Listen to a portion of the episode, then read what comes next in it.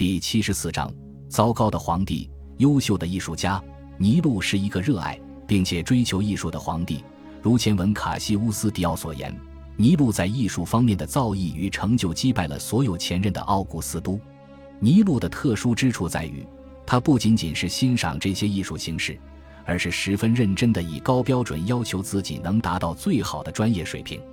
他将大量的时间与精力都投入在了表演、作诗以及歌唱上面。与其说他是一个皇帝利用业余时间搞艺术，不如说他是一个全职的表演家，把业余时间拿来当皇帝。作为一个演员，尼禄可确实非常尽心尽职。据苏埃托尼乌斯记载，当尼禄扮演赫拉克勒斯时，他会在浑身上下绑满铁链，并痛苦地匍匐在地。据说有一次演出时，一个新入伍的禁军士兵在出口看到了这一幕，大惊，连忙上前去将尼禄救下。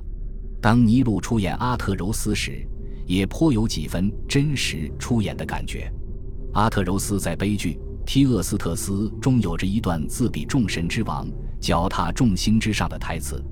尼禄本来便与太阳神阿波罗有着千丝万缕的联系，在这段台词中。更是让许多罗马人认为尼禄在本色出演。在歌唱方面，尼禄也毫不含糊。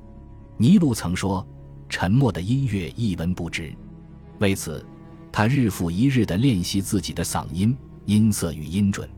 尼禄练习歌唱时废寝忘食，从早到晚，甚至为了保护嗓子，不吃刺激性的食物，拒绝吃会影响嗓子的果蔬，有时还会为了清嗓而催吐。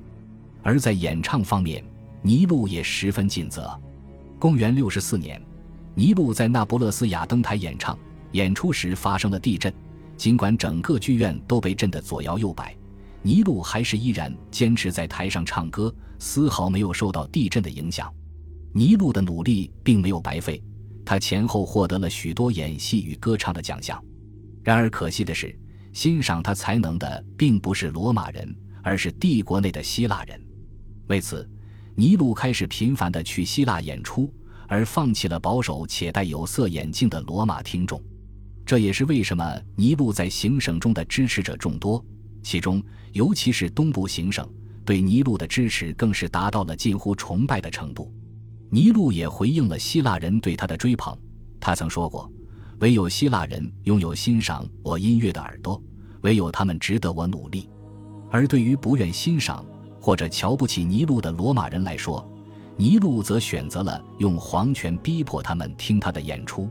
在他演唱时，他不允许任何罗马人因任何原因离开剧场，甚至有传言称女子在尼禄的演唱会上分娩都不被允许离开。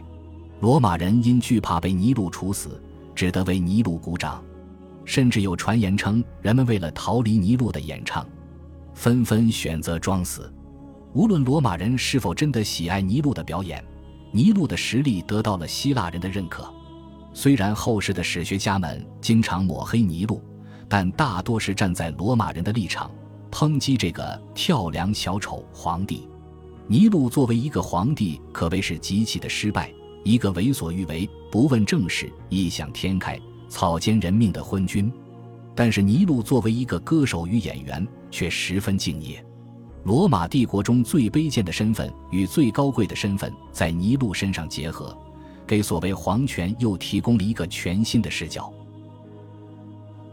感谢您的收听，喜欢别忘了订阅加关注，主页有更多精彩内容。